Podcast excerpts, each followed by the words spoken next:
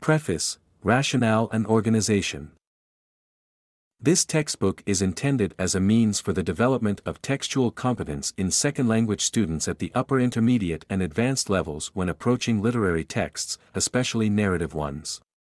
By means of a linguistic tool such as structures of modification, words, phrases, clauses, and even sentences functioning as modifiers, it explores actions and descriptions in the narrative process as seen in the short story.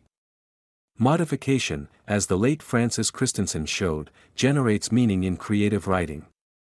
With these ideas and aims in mind, the book has been structured in five chapters including 1. A review of the English sentence, 2 the expansion of the sentence by coordination, 3. The expansion of the sentence by modification, 4. Structures of modification of nouns and verbs, and 5. The shaping of the image proposed by the verb and the noun, in other words actions and descriptions.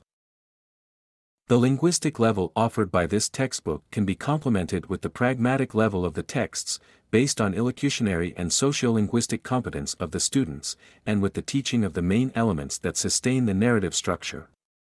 Also, although based on narrative texts, these structures of modification can also be applied to poetry.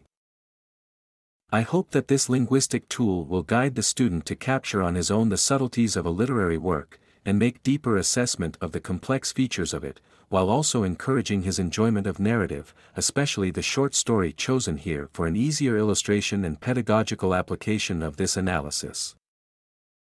Each chapter contains activities of analysis based on short stories taken from Alan Sillitoe's The Fishing Boat Picture, James Joyce's The Dead, Katherine Mansfield's The Garden Party, Philip Roth's Defender of Faith, Edgar Allan Poe's Ligeia, and John Updike's Tristan and Isolde. The six short stories selected combine different national literatures, those of New Zealand, Ireland, England, and the United States, and differing styles. The book as a whole is intended ultimately to allow students to recognize and to understand the unique features of a given author. I must recognize my indebtedness to the late Francis Christensen and his groundbreaking findings on the composing process. His work on the structures of modification or addition has served as the basis for this linguistic approach to literary analysis. The main difference, however, between his study and mine is that he applies his conclusions mainly to the teaching of composition to native speakers of English, whereas I use them for the analysis of creative prose and teaching the reading of literature to students of English as a second language.